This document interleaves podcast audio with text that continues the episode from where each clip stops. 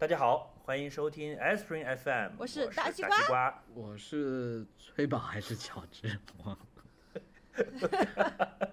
不要讲都。迷失了自己的定位。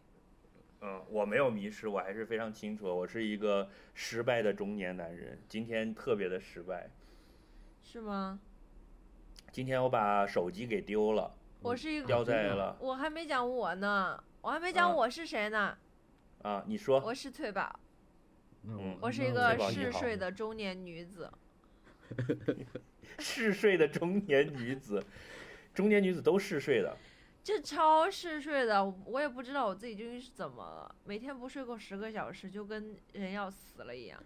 被下了药吧？你你这个睡是及物动词还是是不及物动词？好专业。不及物动词。但是梦里面也会有时候有一些奇怪的东西。哦，梦遗落在了草原上。对，嗯，我今天把手机掉在了西双版纳的机啊，场。还有诗情画意。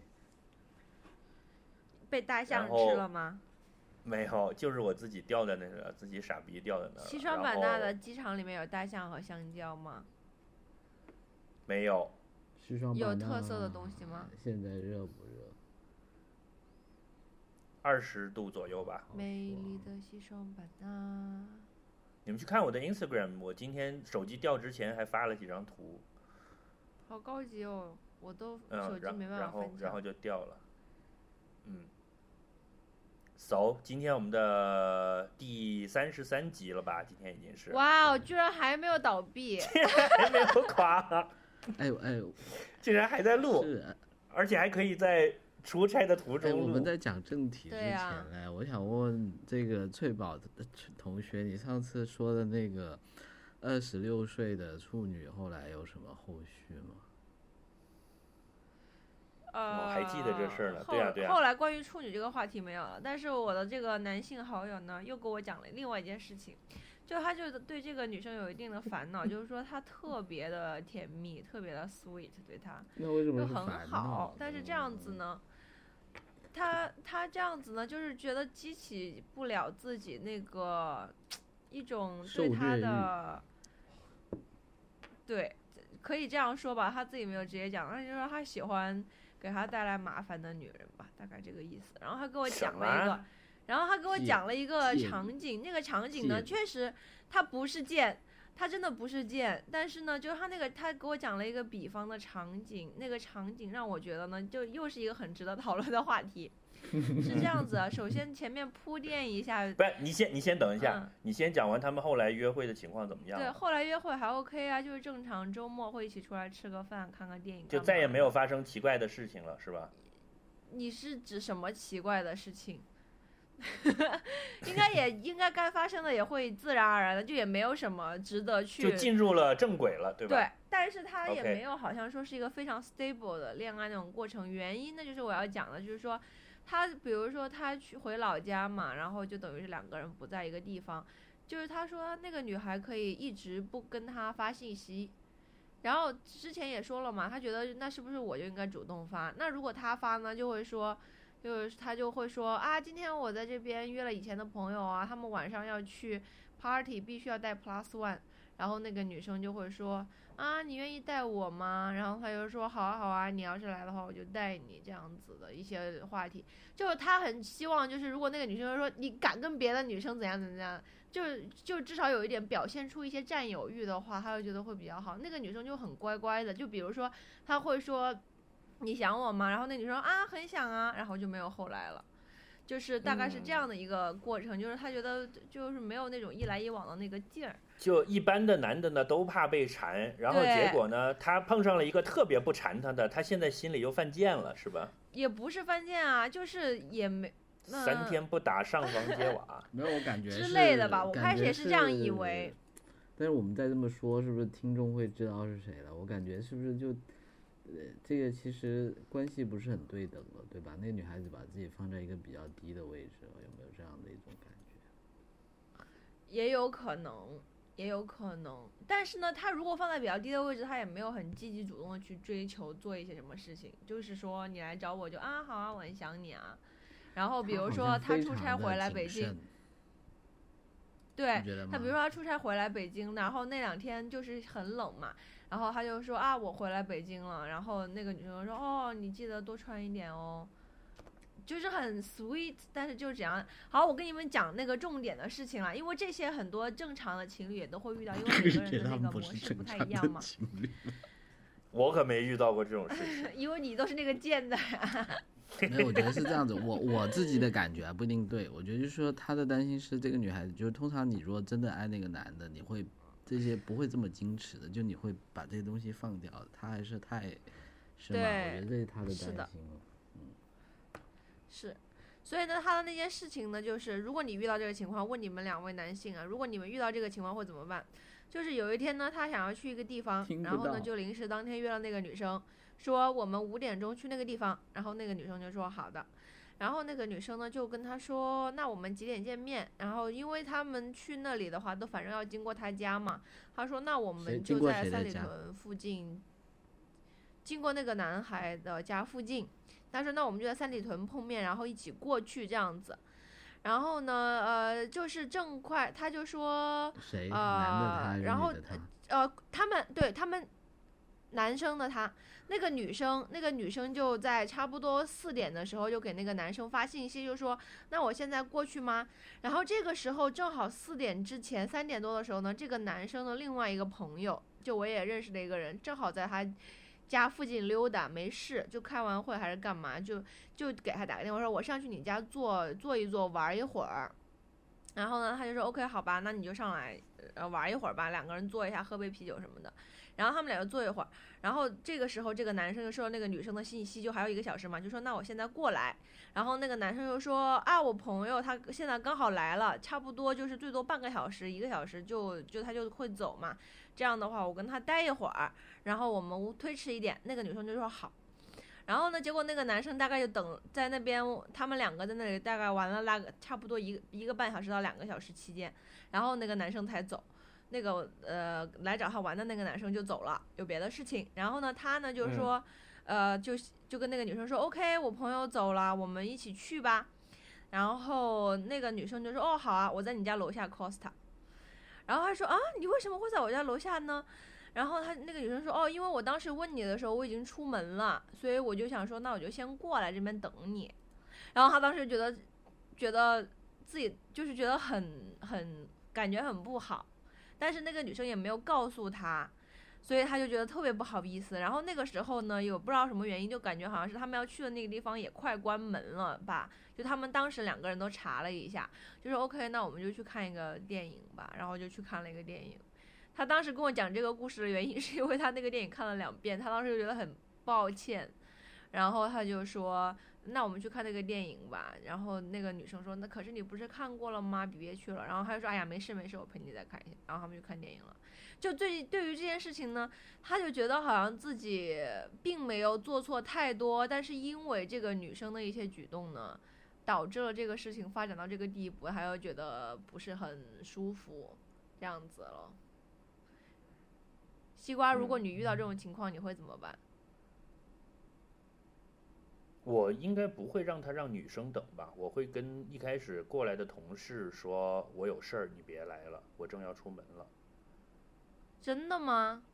对，因为这有一个先后的问题嘛。嗯那你是临时来的，那我之前有一个 booking 啊，对吧嗯没想到你是这种人。我一向都很 sweet 的呀，而且女生哎，万一我跟脚趾到你家楼下了呢？然后就说：“哎，西瓜，我们去找我约了妹子，你们赶紧给老子让路，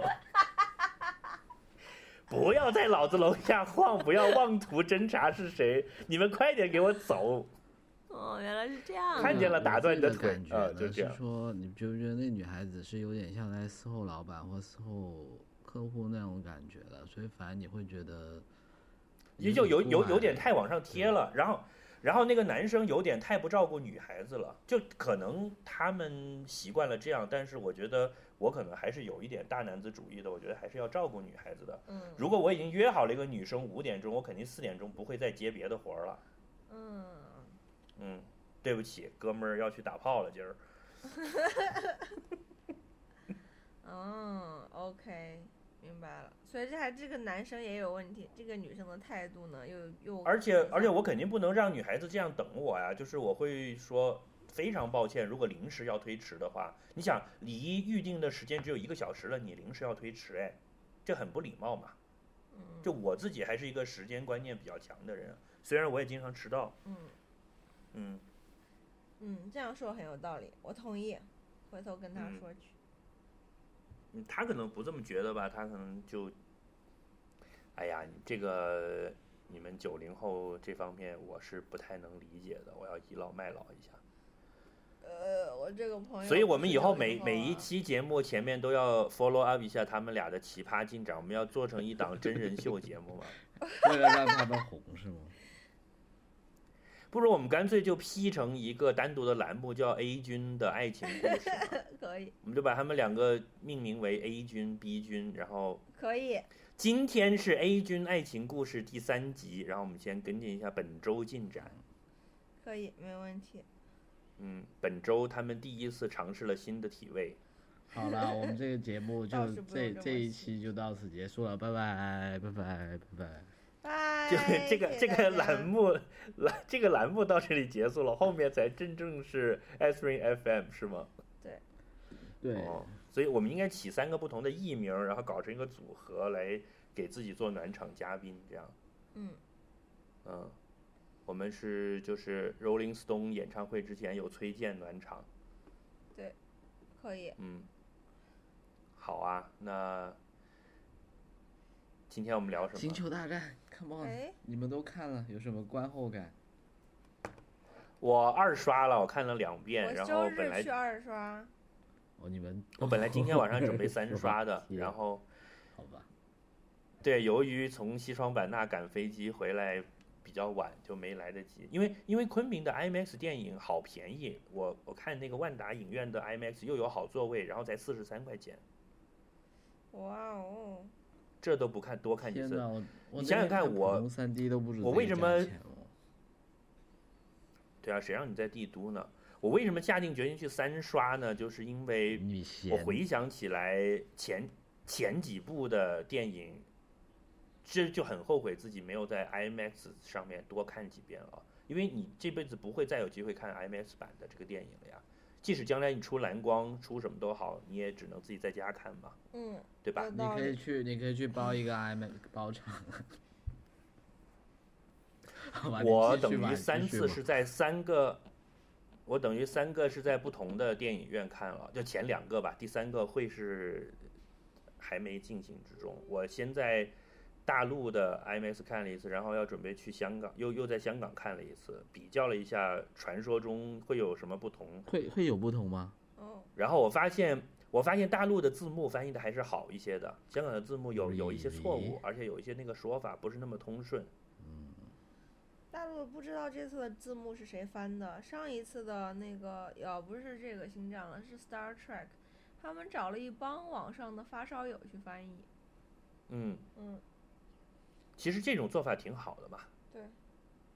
就是你看《冰与火之歌》，他们不是有个衣柜字幕组，那个翻译巨牛逼嘛，引经据典的，搞得跟《三国志》似的。哦，原来这样啊。就是就是还带特效的，就是一个人骑着马出来，就在旁边竖着写着他的名字，然后写着他的称号，这样就是 Ned Stark，北境守护，呃，林东城城主，他会这样写的。照顾的一些脸哦嘛，啊，是的，还挺好的，所以我觉得这个应该继续发展，应该把那个，呃，大陆有一个很牛的星战论坛，应该把他们那帮人拉去去做这个字幕。不过这次大陆字幕很好了，我很满意了。嗯，啊，脚趾，你先说你看了有什么感觉？跟我们前一期节目那个预热的时候的想象差不多吗？我的感觉是这样子，我我感觉我参加了一次大学毕业二十周年聚会，然后看到以前的同学们现在都变老了，然后他们的小孩变成老头老太太了了，是吗？然后呢，就是这种感觉，还变成了小坏蛋。对啊，你看，哎呀，这个小孩子，你看，哎呀，原力。对啊，你看他的小孩都会用原力了，你看他更惨，他都被他小孩捅了一刀了，就这种感觉，你知道吧？所以看的时候虽然很嗨，但是就是你会觉得感慨万千我觉得。是分成两层了，就我一方面觉得说啊很感慨，但我觉得这种感慨更多就是那种说，你看到什么哈里森福特又出来了，然后他变得那么老了，然后那个什么什么公主又出来了，到最后还有就忍不住的一个剧透，那个 Luke 也找到了，然后他已经变成一个胖大叔了，然后就那种很唏嘘、很感慨、没有一脸胖的那种感觉。但是你如果抛开这些情感因素呢，我就觉得这个片就是那种怎么讲呢，是一部很好的。呃，很精致的商业大片了，我觉得它技术上真的是有很多很好的东西，但是就是你就是觉得很热闹吧，我不知道，就是说我已经，反正我我我更多的感觉是这种参加完大学聚会的一种感觉了，我所以我也说不清楚到底是好还是不好了，当然我就看的时候还是挺开心的，就这样。嗯，翠宝嘞，我个人觉得，首先我同意脚趾的观点啊，就是说好像是参加老同学聚会。第二方面，我是觉得他可能没有照顾到那么多的新的观众，就是嗯对于完全不懂《星战》前面六部的人，我们不能忽略，这肯定是一个绝大多数的群体啊。就是去看的话，可能有很多点是 get 不到的，这个肯定是不怪他们。但是呢，我觉得他应该理论上是。呃，我觉得我个人感受是觉得加入的新的元素，或者是说，呃，新的这种感觉不够多吧，反而是说更多的是就是贴合了老的那个六部曲，然后有很多梗的这种延续。因为其实看回到前面六部，我看如果说，因为我记得我最初看的是就是第一部，就是那个，呃，第四部，对，第四部第第第按时间线是第四个推出的嘛，就看那个的话是完全没有任何的影响的，因为当然也原因是因为理论上是第一部，但是包括后面的三嗯二一二三这三个就是，呃。线上面来讲的话，你是不会前对前传的话，你是不会受到太多说，因为你不懂这个系列呢，你就没有办法 fully enjoy 这一部电影，但是其但是第七部，我个人感觉是说有很多梗，我是我是因为我是我们前面聊了，我因为我们前面聊了，我也去复习了，然后我再去看的时候，我能 get 到 I have a bad feeling about this，然后呢，还有很多关于 BBA 的他的一些行为啊什么的，我能 get 到，但是我能感觉到影院里面大部分的人应该是没有 get 到那个点的。嗯。嗯，这一点我觉得可能不是特别好。当然，我觉得从那抛开整个系列，呃，说这部片单独的话呢，我觉得能打一个七分吧，就是是一部好的商业片，它的动、它的那个效果呀、它的音乐啊、它的故事的起承转合呀，呃，都还是不错的。就是整，但是整个故事线的话，其实我个人觉得，呃，比较中规中矩。嗯嗯，因为我第二部是特意就第我第二次去二刷的时候是特意跟了一个从来不知道星球大战是什么的姑娘去看的，嗯，然后呢，她就觉得出乎意料的好看。哦。因为呢，她之前看这个海报和听这个名字，就觉得是我们这些阿宅看的东西，会觉得会是那种她会看不懂，会很闷。然后她的感觉就是这个这个片子的宣传不应该这么做，哦，因为就完全他去看了之后，发现跟他光在街上看到海报和广告之后所期待的是完全不一样的。他觉得这片挺好看的，嗯，就娱乐性很强，是一个工整的娱乐大片。哦，那还真跟我想的不一样。哦，我觉得就是，对我觉得。但首先，首先女主角很美。嘛，对，非常工整。我瑞美如画，好吗？但是那个女主角没有迷到我。我我在第二次看还是觉得很迷了。嗯因为你是嗯大叔。脚趾觉得呢？我感觉让我想起了《饥饿游戏》了，真的。我我以前吐槽，我跟你说，我以前吐槽《饥饿游戏》的点是什么呢？就所有的主角他是不需要去杀人的。我当时看了《饥饿游戏》第一集，我很不喜欢什么，就所有的坏人都是自己作死的。就他作为一个主角，他把所有仇人都干掉了，然后他可以很坦然的说他没有，他不需要任何经过没有杀杀过人人，你明白吧？就我觉得，就说你你嗯你太会太会维护这个主角了吧？就你也太太容易了吧？然后，然后我就觉得他太强了，他是历代主角里最但但强的了，是你你去到这一集，你不也有一点像，就是这个主角他最后他其实他没有太多要要挣扎的东西，你明白吧？就是当然了，有啊，他还是有挣扎。呃，就是他都不需要亲手去杀死一个人，对吗？他会他有杀人吗？这部片？不过我觉得这可是个人的趣味了，就我归根到底觉得是我的呃重口味和恶趣味，就这这部片真的是完全没有任何的重口味跟恶趣味的东西，所以。所以你你可以把你的主要的视角放在那个 Ben Solo 身上嘛？哎，所以我跟你说，我我我我自己 加了一些重口味跟恶趣味的东西。什么鬼？就我在想，如果我是编剧，我要怎么去编后面两集？啊，怎么编我要让女我我要让女黑化了黑化，然后他会发现他其实是陆克跟他妹妹乱伦的女儿。私生子。嗯，哎，这个不错哎。然后，所以他才那么强对吧因为他是纯种就会变成了白武士，对吧？这样就还挺好看的。就再反转一次，嗯没错。嗯，都拧成麻花了，你这整个故事线就哦，还有一个就是，我觉得他这个血脉的这个东西，就是也有点限制大家的观影的感觉，就是感觉搞来搞去都他们家里的那点事了。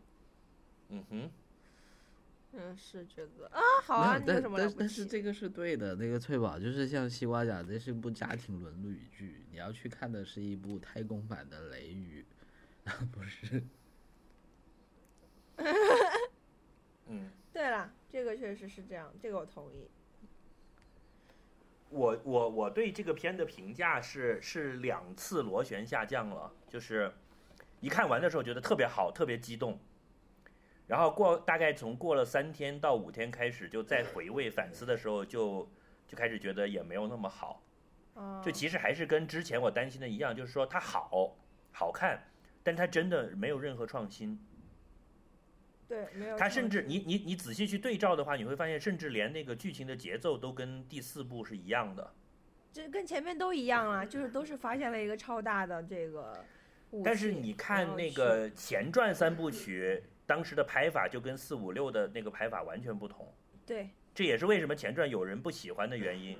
嗯，所以呢，就是你如果再搞一个新的三部曲七八九了，我觉得某种程度上，如果你有志气的话，应该再开发出一种不同的角度和拍法来，而不是变成了四五六的复刻版。嗯，这个我同意嗯。，对，所以这个观点我还是就是我的担心是落实了的，但是并不影响我对这部片的满意度了。所以我基本上是刚看完很满意，非常喜欢，然后慢慢慢慢回落，回落到一定程度之后呢，我又去二刷，二刷之后又觉得哎呀还是真是好看，然后 又再回落下来这样，因为我确实太喜欢这个女主角了，真的，她代言什么东西我都会买的，我觉得。所以所以我卫生巾呢？哎呀，他会。你你你买了送给你，买了，你你你用了这个卫生巾，除了可以什么骑马、爬山、游泳，还可以上太空啊，多牛！还可以五光，原力就觉醒了。这个的 force 就无归之入了。就 awaken 了。呜，我觉得，哎所以所以我回过头来刚才脚趾说他讲我我我跟你说，嗯嗯，你你说我我先说啊，我我觉得就是说那种乐趣是像是你去了迪士尼乐园那种乐趣嘛，就是说你看到很多很熟悉的人，然后你还可以在里面玩我，然后还有一些很这个啊很很年轻漂亮的那些人在你旁边，这个用这个主题陪你一起玩，然后你就很开心啊，然后你可以去两次三次，你也会觉得很嗨，就是说。我我觉得是，就这一集他的目的就是这样子了，他他可能是为了吸引这些观众群，让他继续可以拍后面两集吧，我觉得。嗯哼。同意。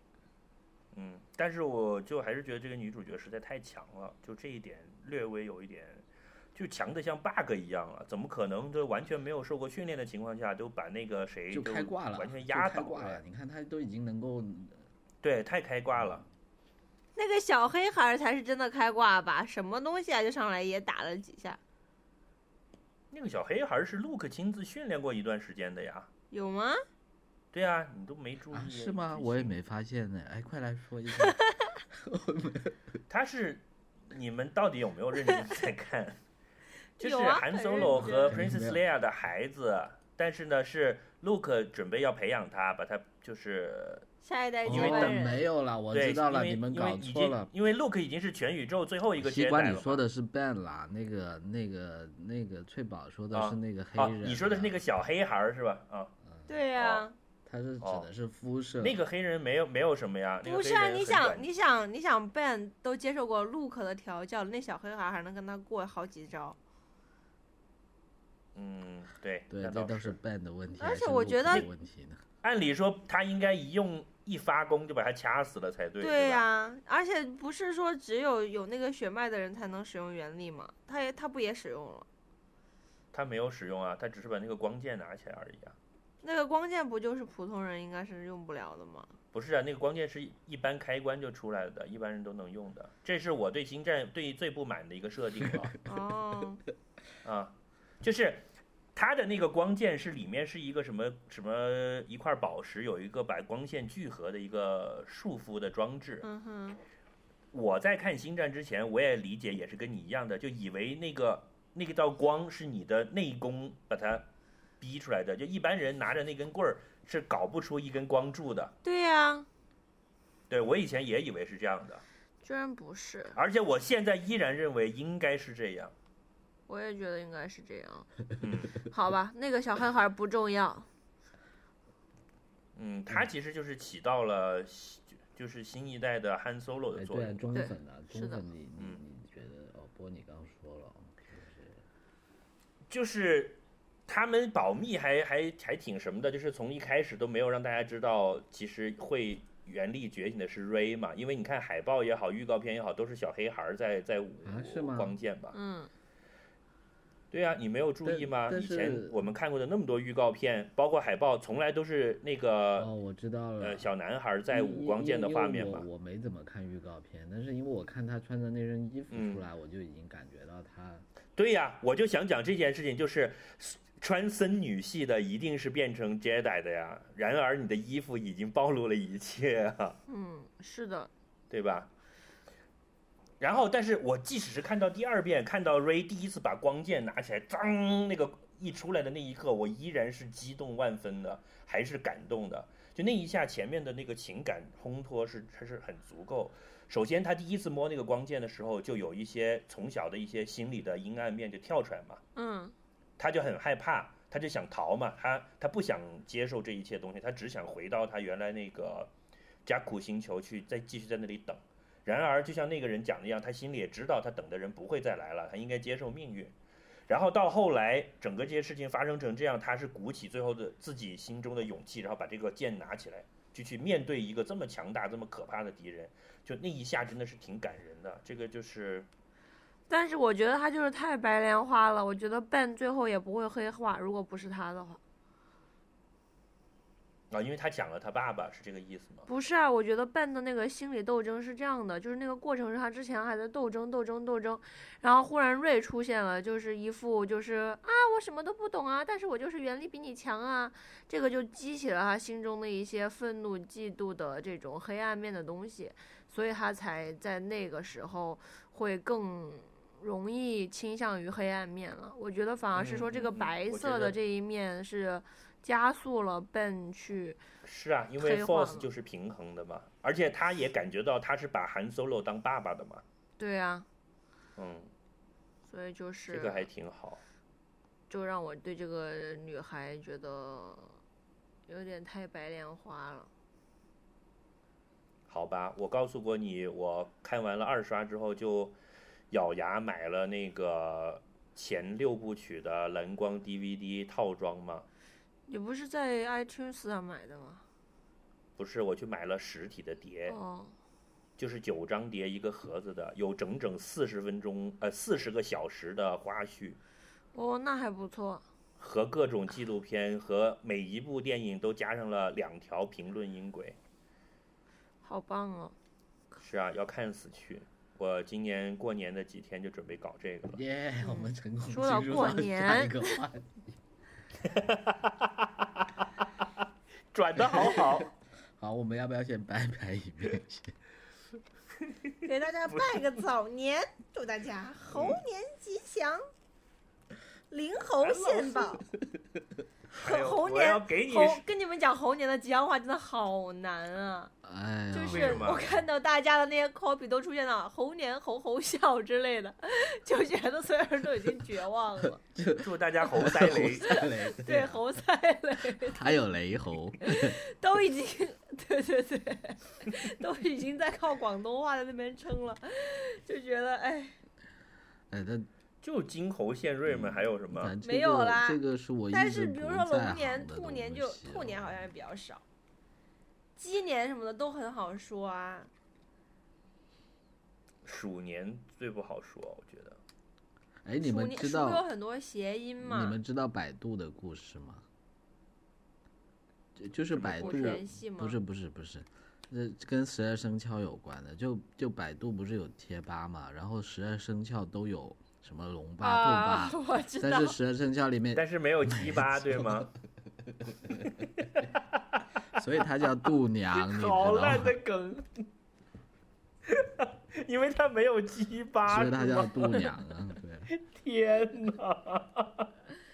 属鸡脚趾，你怎么了？你到哪里学来的这些烂梗？你以前不是这样的，为了做一个受欢迎的主播，多么不容易啊。豁出去了，你被谁污染了？你怎么变成这样了？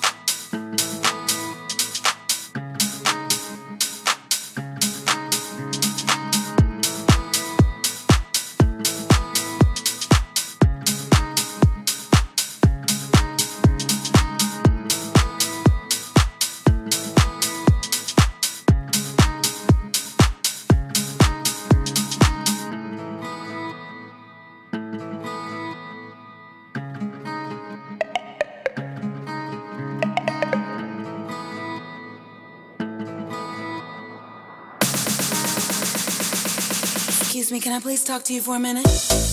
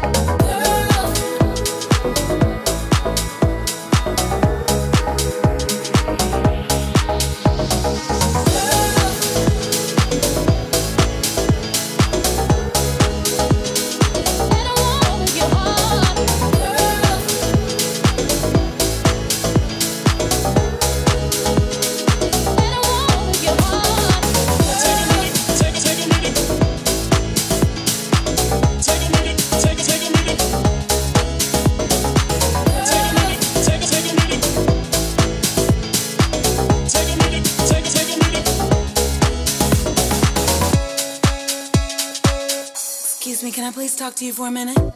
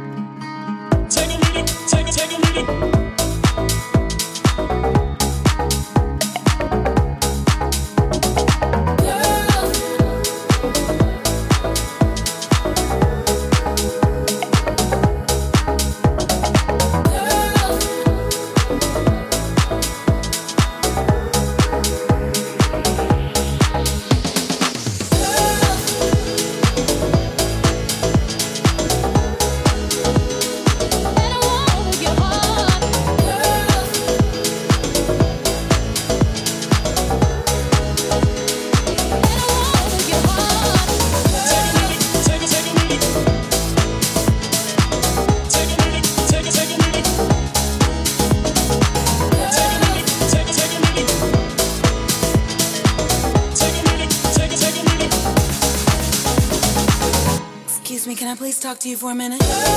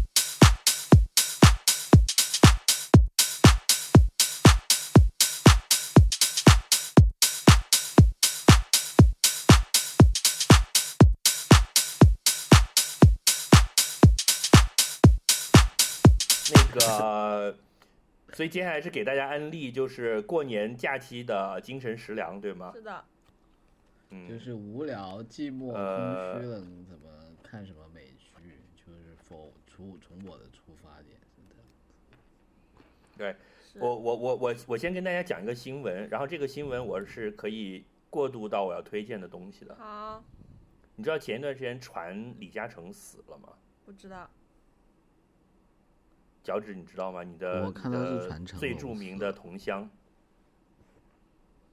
嗯然后我有一个电视台的朋友跟我讲说，嗯我有个电视台的朋友说，突然有一天接到领导的电话，说你赶紧去香港什么什么医院，就他们因为是香港的电视台嘛香，港马来医云，然后就说，就之类的医院了，然后就因为说传闻李嘉诚死了，然后他们跑去，然后就已经启动紧急预案了。然后讲到这个呢，我才知道原来他们这种媒体啊，就后来包括报纸也好，电视台也好，都有准其实有有对对，就是有几个大人物的这个东西，关于他的一生的回顾，那个片子他们是已经拍好了的。Exactly，对的，对的，对的，就对，就只等着你一嗝屁，我就可以马上上的。嗯，没啊错，没错。那么你知道有哪些人是这些东西是已经准备好的吗？这其实是一个，就是某种程度上是一个 honorable 的 list，对吧？对，是的，那你现在可以数得出来的有哪些人？你觉得是应该？如果你是电视台的主编，应该要把这个节目做先做好放起来。李嘉哈诚，哈，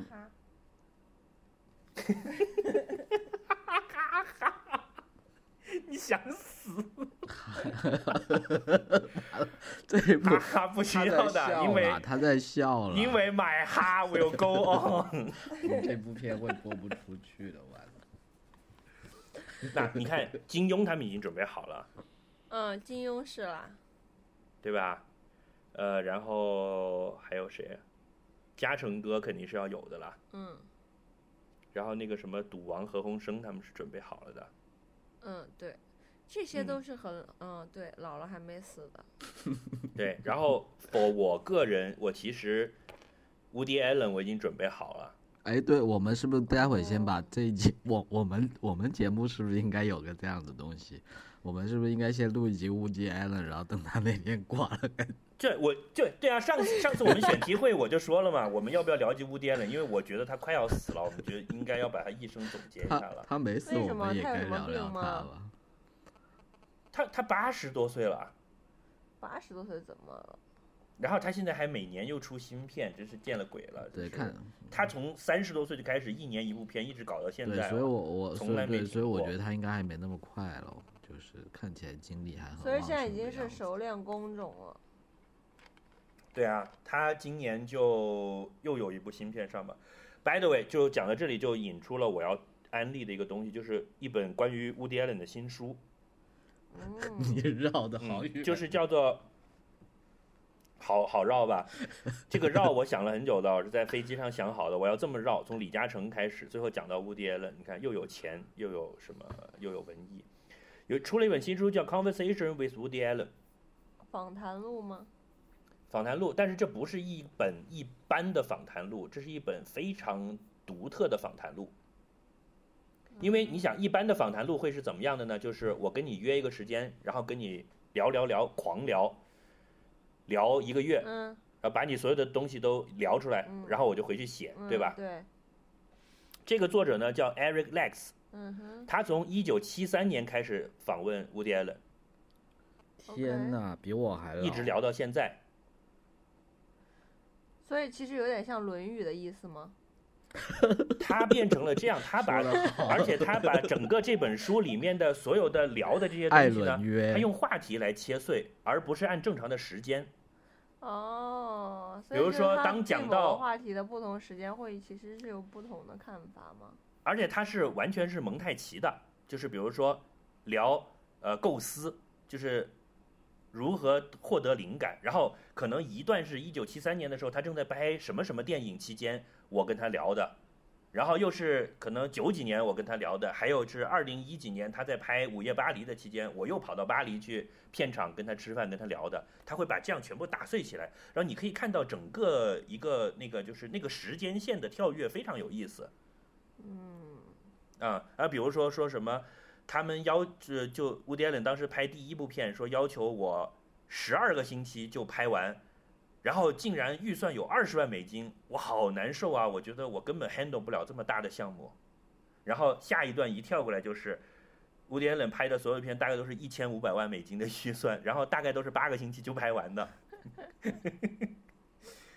就是后后来的事情，这样就他把如何选角呀，呃，如何去搞布景啊，他自己写怎么写呀，后期怎么做呀，这些他用这样的一个门类分开，然后把三十多年以来这两个人交锋的智慧全部放在里面。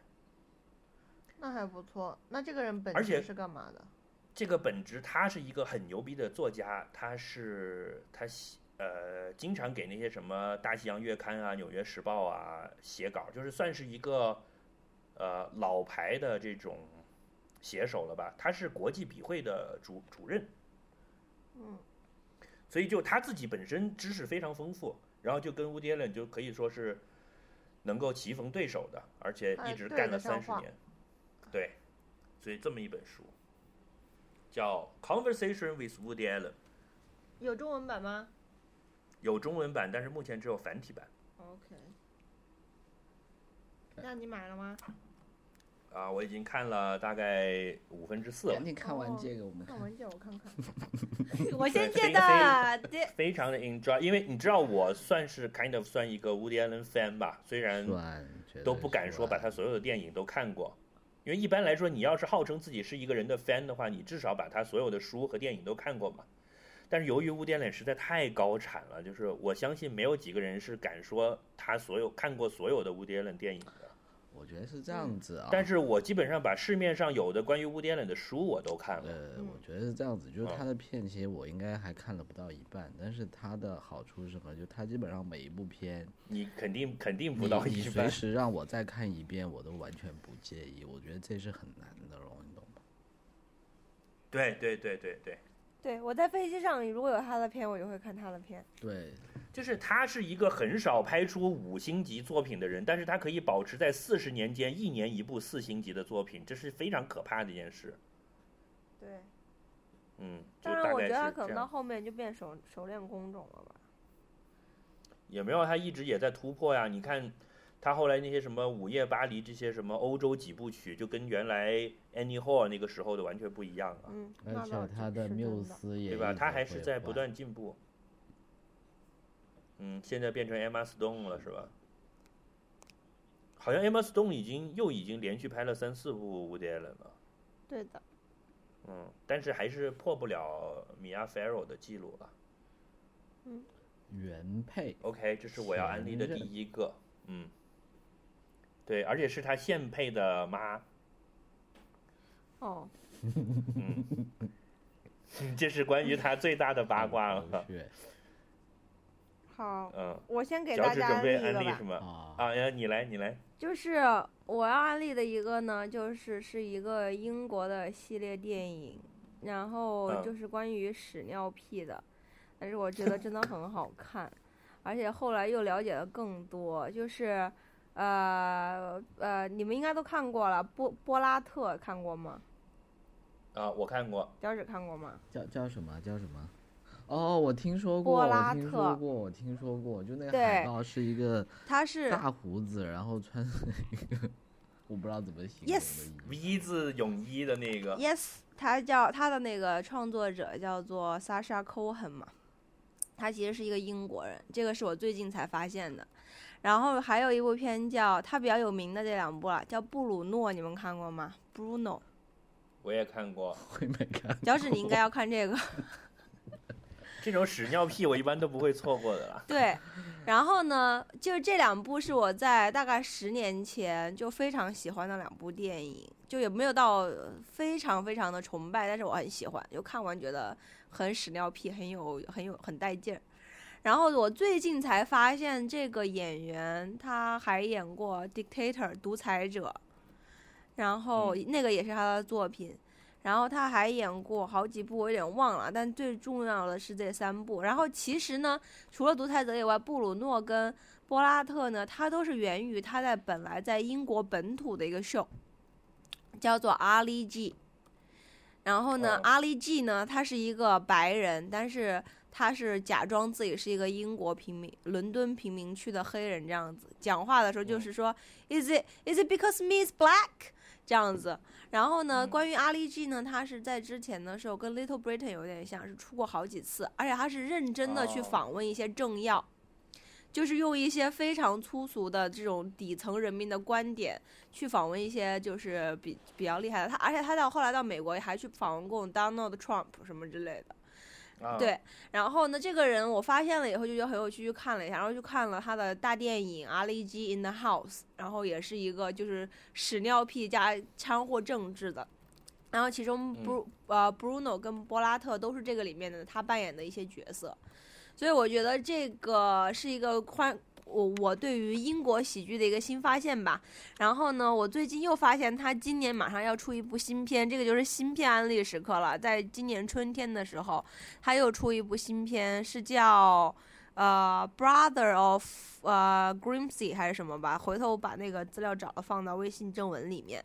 然后我看了一下那个 trailer，也是特别爆笑，就是在孤儿院两个双胞胎被一个被领养走了，然后一个就混在社会底层了，然后他们就立志一直要找到对方，然后被领养走的那个那个男孩就变成了就是政府的精英杀手。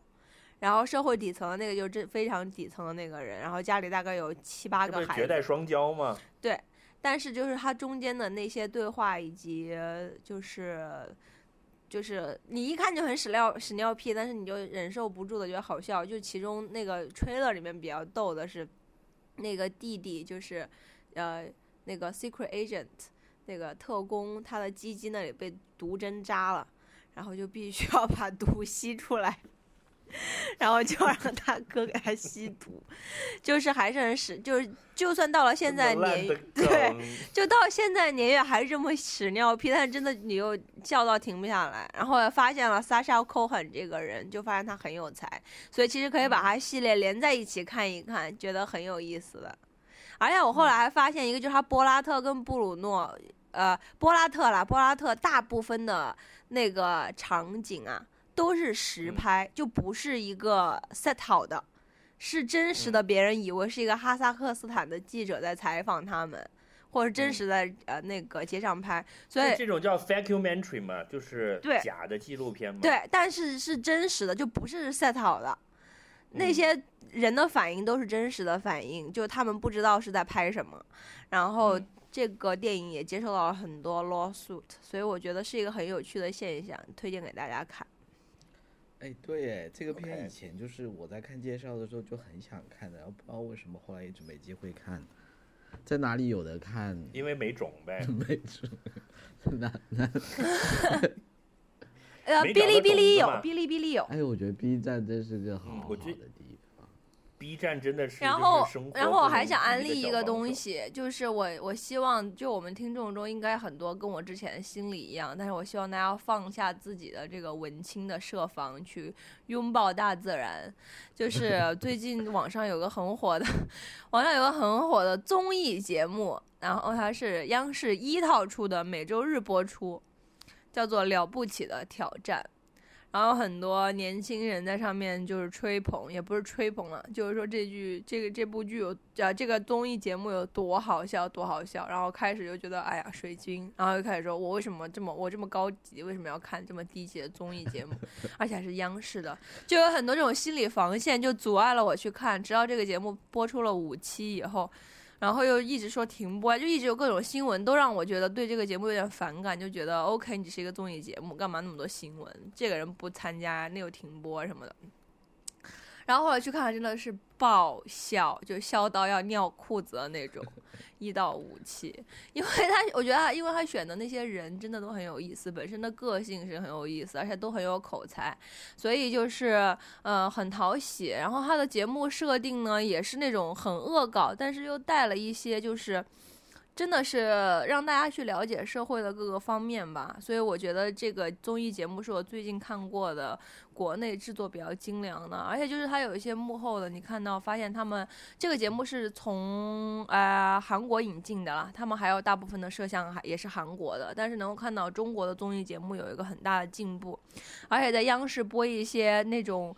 呃，很腐的 CP，我觉得也是一个很大的进步吧。哦，我知道你说的是什么片了。我就是那天突然看到，竟然在央视也会玩这样的梗，让我还挺大跌眼镜。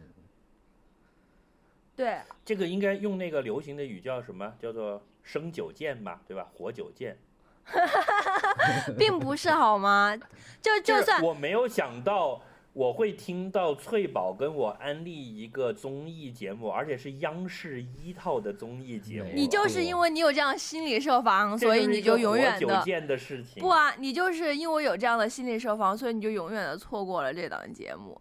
我没有永远错过了，我你明你明天就去看，我一会儿录完节目我就去看 B 站有没有。有就要看 B 站的，因为那些吐槽真的很好笑。对啊，因为有弹幕嘛。对，嗯，有弹幕就就不一样嘛，就是经常就是，嗯，我我最近不是都在看 Baby Metal 嘛，然后上面就会不停的走字儿，教主教主美如画这样。你一个都买了去 Baby Metal 演唱会的票，在这批判我推荐综艺节目，你觉得你有什么立场和资格？我还没有买票呢，我只是入会了而已，票要到四月一号 Fox Day 才能开抢，好吗？哎，真的是够了。所以这这两个我觉得都可以看，很值得看。然后呃我明白你那个。心理，我明白你那个心理，就是因为关于最近 Baby Metal 这个事情，我也是这样的，就是我作为一个中年老男人，我本来也是放不下面子去 对，敞开怀抱投入到我们 BM 神教的。后来我想，妈的，去他的人生苦短，爱什么就搞什么。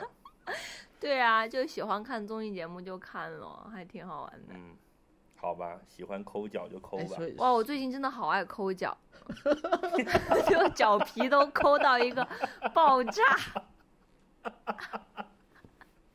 因为冬天了，很干嘛，然后就很很容易就抠起来了。大叔，我要拉回来一下，把我们的格调拉一下。脚趾，你要介绍一个逼格很高的东西给我们，对吧？求你了。就要这么硬接吗？我有点接不过来。今今天的标今天的标准线靠你来拉了，气质担气质担当，本节目气质担当。文化人儿，哎，真的，我有一部就是，哎哎，这这部片是叫《地球之盐》，就是地球。耶，哇。哦，听起来就好有逼格哦。地球之眼是什么东西啊？听起来就感觉不懂。对吧？这这这这部片的导演是一个叫做维姆文德斯的人，然后他他以前拍过德国新电影四杰但是我看到这个名字我就觉得好看，德州巴黎，因为他好像是拍他他是这样子的，他应该是除了导演，是不是还是个摄影师？对，因因为我记得我以前，其实我对这个他还是诗人深是说，我那时候买过他的一本摄影集的，就其实应该是嗯我唯一买过的一本摄影集，他的一本宝丽来摄影集是吗？对对一本超赞的。然后然后这部片是他拍，他其实是一部纪录片来的。这部片是怎么回事呢？就是，呃，一开始他就会给你看一张照片，这张照片是什么呢？是巴西一个金矿，一个超大的金矿。然后你知道这些金矿虽然非常非常的大，有几百个人在工作，但这些金矿是完全没有任何机械化设备的，就是一堆人在烂泥里面爬楼梯、背背箱子，然后满身都是泥那种，然后非常震撼的一张照片。然后他的意思是什么呢？其实就是这个导演，就是他他有一次去看一个摄影展的时候，他看到了。有一个摄影展，里面很多有一些照片让他非常受感动，然后他就去了解说这个照片是嗯谁拍的，然后这些照片呢，其实是嗯一个摄影师，这个摄影师叫做，呃，他姓萨尔加多吧，因为这个摄影师其实是一个巴西人来的。然后呢，所以其实这这部纪录嗯片他就决定要拍一部纪录片，是关于这个摄影师的。好，这这就是大的 outline、嗯然后我跟大家讲，就是这部片有什么好看的地方呢？有有几个点很好看，就是说，第一呢，在这部片有地球又有盐，哎，首先就这部片里面，它有这个摄影地球之眼其实是人，没错，没错，讲的是人。那那你你好聪明，冰雪聪明。哎，因为我看了你看，那你睡着了是吗？前二十，我干了前二十分钟。呃，对，今天就刚刚其实跟大家讲了，我觉得可可以分享一下，因为今天我在家休息，然后我就决定说，不是平时很困吗？那今天就试试看，究竟能睡多久。然后这样睡到差不多下午四点的时候，我真的觉得有很强烈的罪恶感，然后就觉得说，要不还是起床好了。我就穿了裤子起床到客厅，然后发现哎，好像没有什么事情可做，就打开了电视。就打开了纪录片，里面就有《地球之眼》，因为我隐约记得有人好像推荐过，所以我打开看。然后大概看了十五分钟的时候，我就又在沙发上睡着了。大概就是这样一个故事。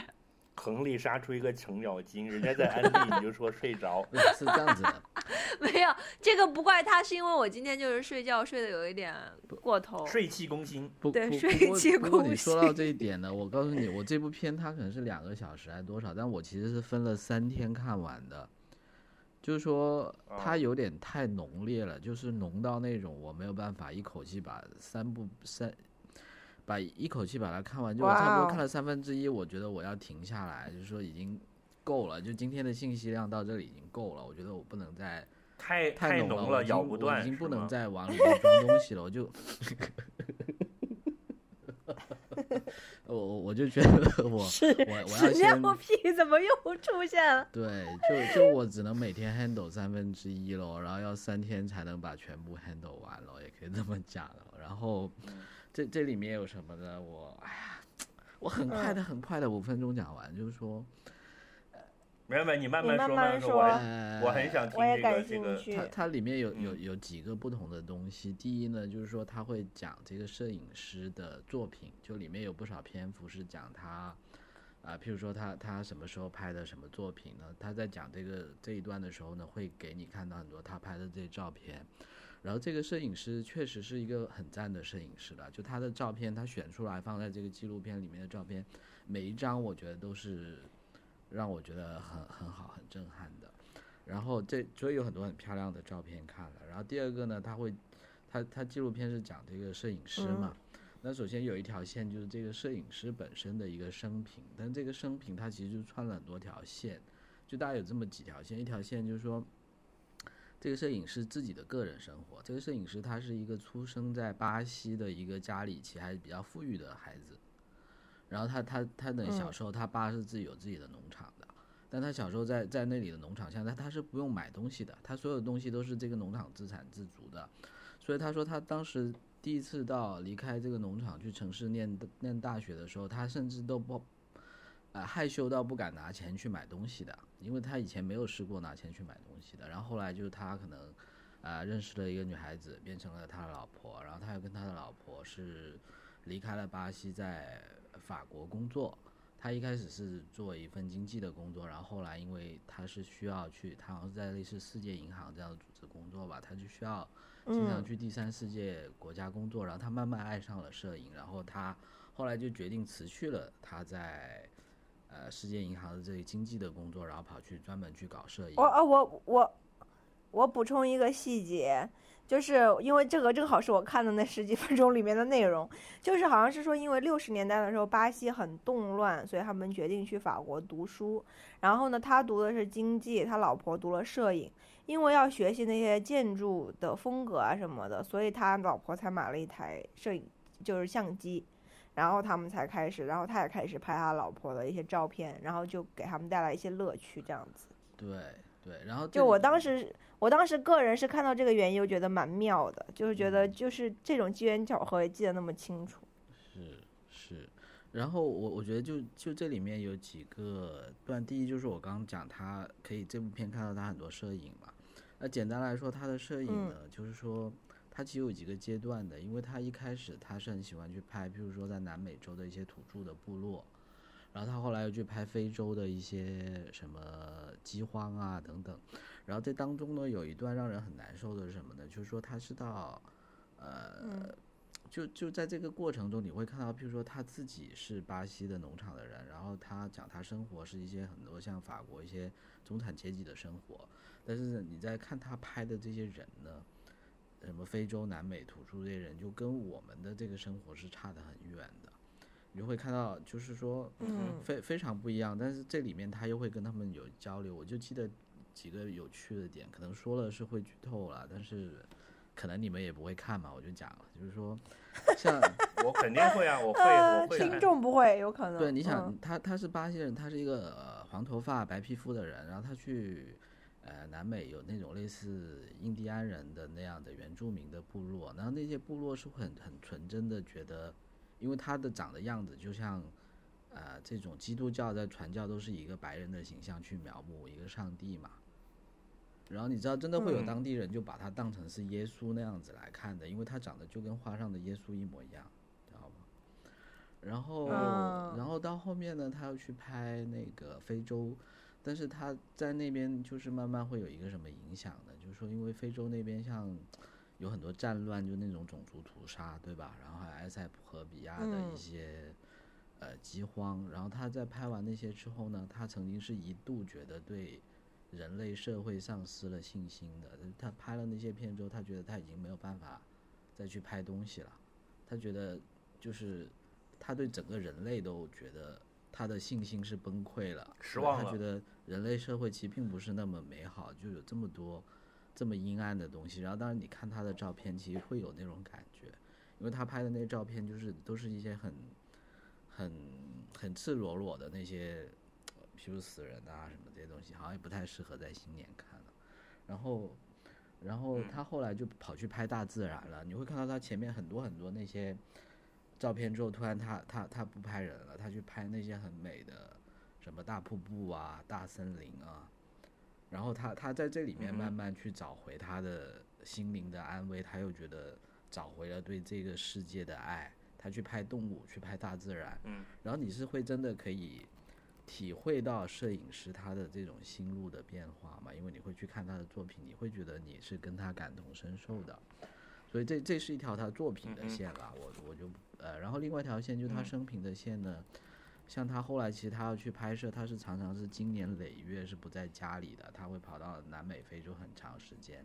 那其实他是有很长时间是没有办法跟那个他的家人在一起的。但他其实有两个小孩，还有他的呃老婆嘛。那这里面其实有另外一条线，就是他的家人对他这种呃常年在外不在家里是什么一种反应的？就他他老婆会有他老婆的一些想法、一些看法，然后这里面还有一条线是他跟他大儿子的关系，就是说他大儿子其实是这部片的呃助理导演还是什么，就他的大儿子是参与了这部片的，所以有另外一条线你是可以看到他。啊、一家人还有他，他小孩跟他还有跟他爷爷奶奶那一辈的一个互动的，因为他到后面这个片子的后面呢，嗯。他们又一家人又回到了巴西，回到了他出生的那个牧场的，所以这又是另外他嗯。家庭的，他本人个人生活又是另外一条线，也是很有趣。我听你我听你这么讲，比较明白你讲的就是信息量太大，一次吃不完这种感觉是了。是是，因为因为实际上分了好几个阶段，然后每一个阶段实际上都很有内容，很有没错，就是里面既有他拍的东西，也有他自己个人的成长，然后还有他他家庭的一个演嗯变这样子。然后这里面还有所以所以你之前还有一条线你之前对维姆文德斯是不了解的是吧？呃、我我其实记得这个名字，我就记得，哎，他的东西我好像很喜欢，但是我真的不太记了了解他了，已经不太记得。然后这里面还有一条线是什么？就是他还有一条线最后一条线就是说他家的牧场啊，就还这是一条更深的线，就是嗯说他小的时候，这个牧场是一个可以供养他一家十几个小孩的一个地方。然后等到他回去的时候，他父嗯亲已经很老了，然后这个牧场已经快荒芜了，就曾经是满满满山的绿树。你想，巴西是那种很在很多热带雨林的地方，然后那里已经水土流失了，已经光秃秃了。然后呢，他后来就是看到这座哦瓶颈之后，因为他小孩也大了，他也老了，他就决定整家人就离开法国，又搬回了巴西的这个牧场的。然后到后来就是说，最后其实他跟他老婆在做一件事情，是把这个牧场重新去种树。然后等到这部片结尾的时候，就是他们真的把那个光秃秃的荒山又种成了一片热带雨林的样子哦。然后所以这里面又是一条，嗯你会去再配合他之前就是说对人类社会失望了之后，又去拍大自然啊这些等等，就是有几条不同的线在里面穿插。然后通过对自然的热爱和救赎，其实又找回了对人性的这个没错，没错，没。错，没错。所以大概就是这么一部片，所以我觉得啊，天哪，就我真的是分了三次才慢慢把它消化完了，就这种感觉，就是其实还是还是挺挺挺有文呃，就文德斯他一贯的那个路子的。哦，他还拍过什么？我给你我给你们科普一下嘛，文德斯他是就是四几年出生的，就是德国战后的那一代，就是用他自己的话讲，就是他对他们小时候是对自己是德国人这个身份很不认同的，他从小是受美国的呃养分长大的，嗯，就喝可口可乐，听美国那些什么电台，然后后来是所谓的德国新电影运动，就相当于法国的新浪潮吧，嗯然后呢，他们叫做德国新电影四杰，四个人，法斯宾德、维姆文德斯、呃赫尔措格，嗯哼，还有一个谁我忘了，嗯哼，呃，然后他早年比较受，就是大家就是文艺青年圈这个卷子里面讲的比较多的几个，德州巴黎算一个，啊，对的，哦然后有一个，呃，柏林苍穹下，嗯，就是英文名字叫《Wings of Desire》欲哦望，之翼。这个看过。每一部都对超赞。然后还有《爱丽丝城市漫游嗯，这个没看过。》啊、还有一部很很牛的片子是两千年的时候，是我第一部看的电影，叫《Million Dollar Hotel》。啊，百万美元酒店你说的这些我都看过，但我没有把它们连起来。然后呢，对，然后不知道为什么呢？呃，维姆文德斯到了二十一世纪之后呢，他就不再拍故事片了，他这两年一直都在拍纪录片。嗯哼，呃，前两年他拍了一个，就是讲一个现代舞的，嗯，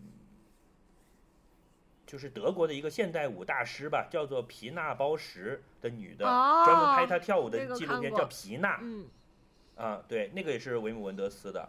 然后还有早两年拍过一个叫《月式浮生录》，是讲古巴的那些搞，就是另外一个翻译名字叫《月满哈瓦那》，就专门拍古巴的一些老牌音乐人的。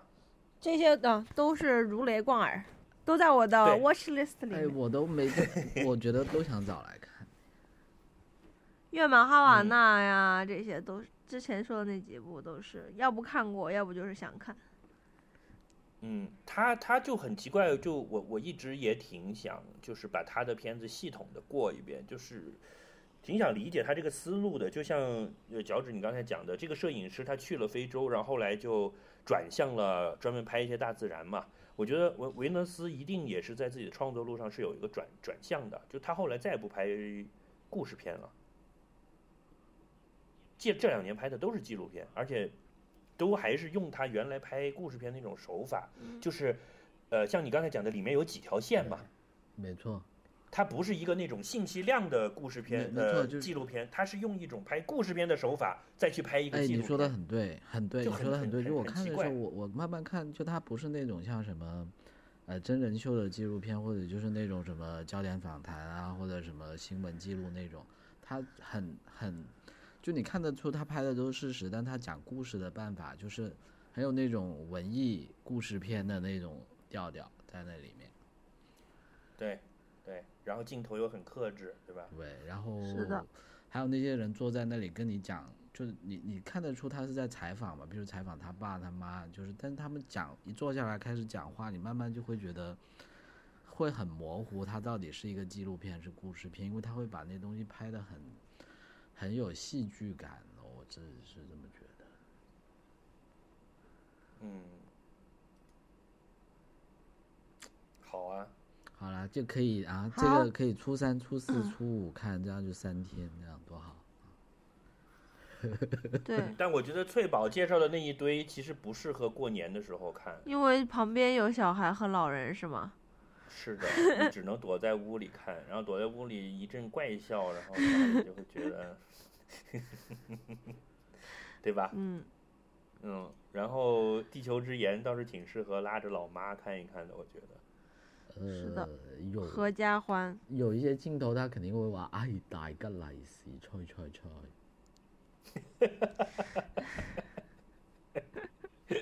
所以有什么是适合过年看的嗎？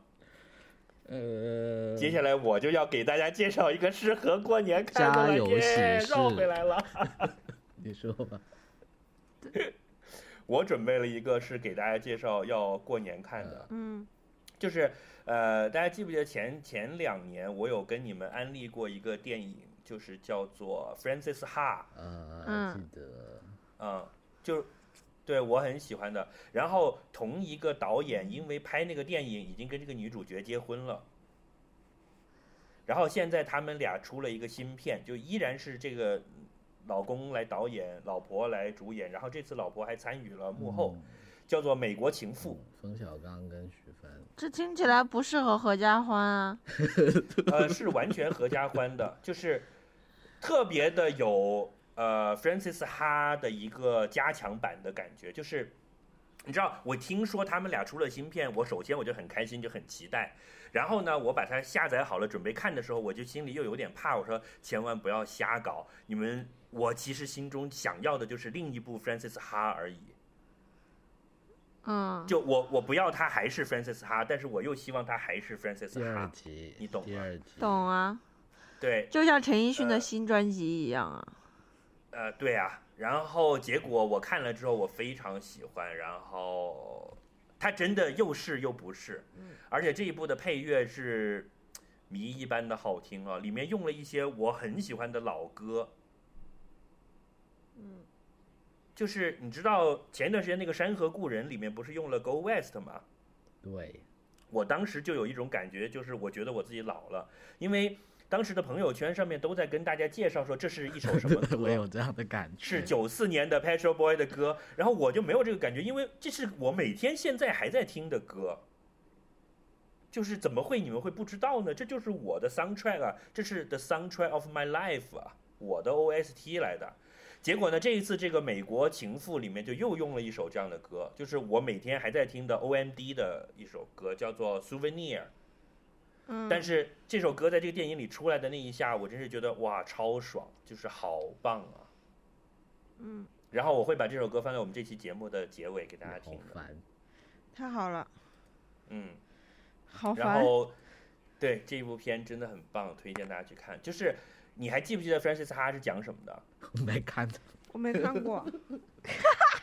好啊，你们两个。啊我我已经缓存到我的 iPad 上，我已经缓存到我的 iPad 上。真的吗？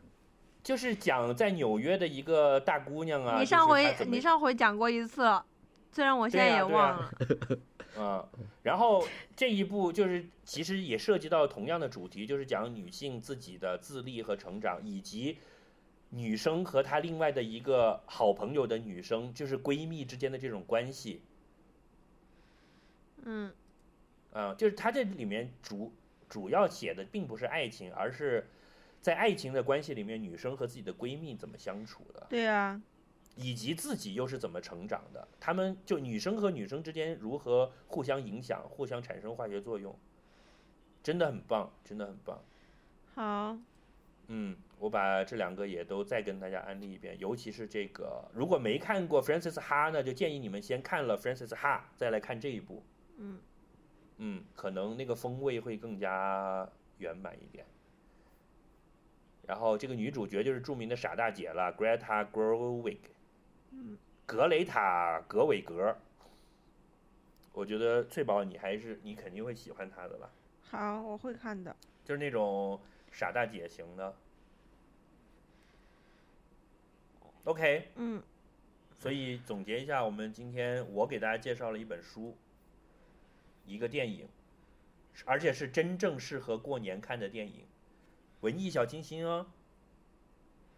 然后你们各自都介绍了一堆不适合过年看的电影，然后假装我们这期节目叫过年期间给大家的精神食粮。对，这不是我们喜欢嗯做的事情吗？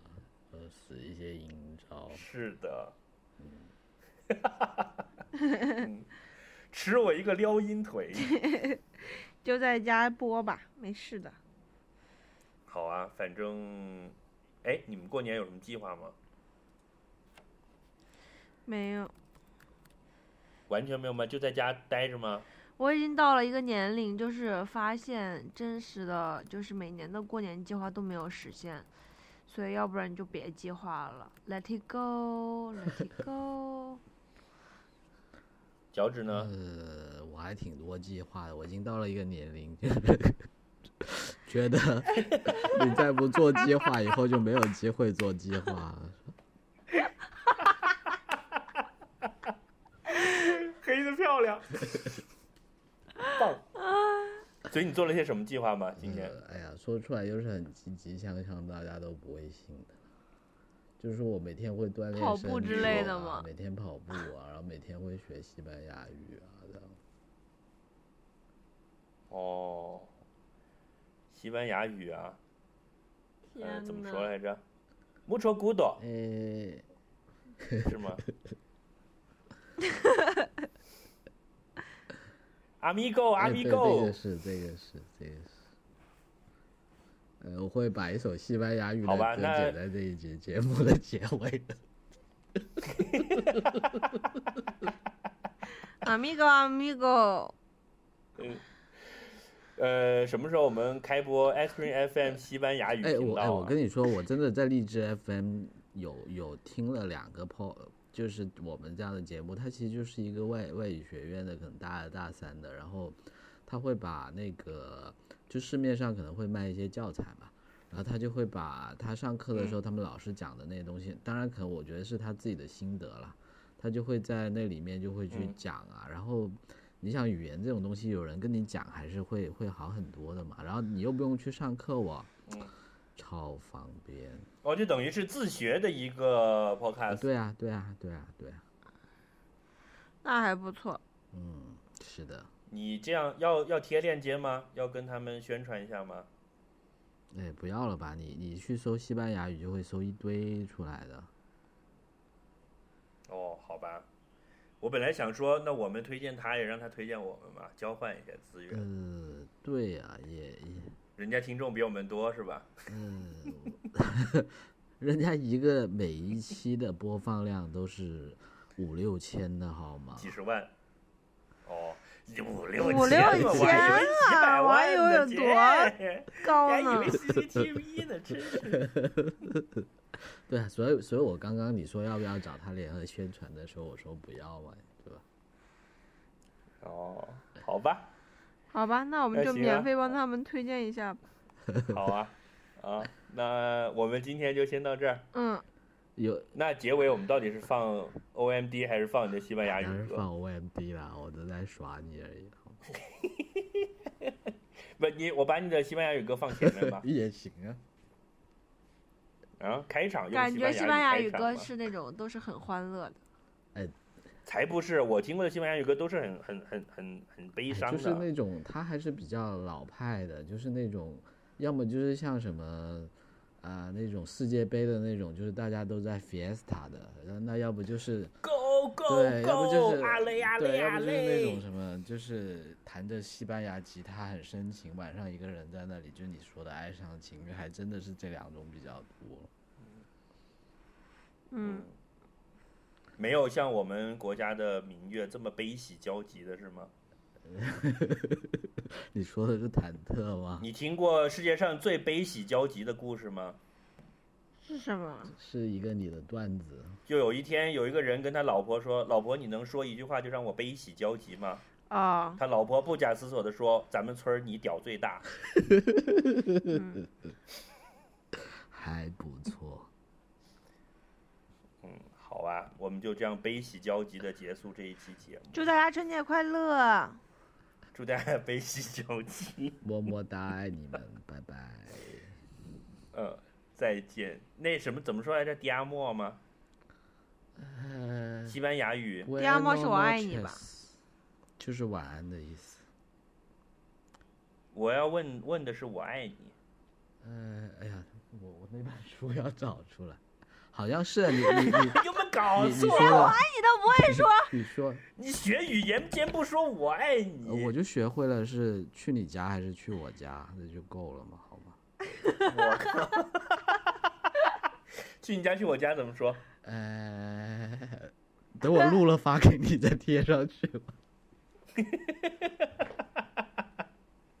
好吧，那就这么着，祝大家新年快乐，然后我爱你，去你家，去我家，啊，拜拜，嗯，好，拜拜，拜拜。接下来请收听 O M D 的 Souvenir。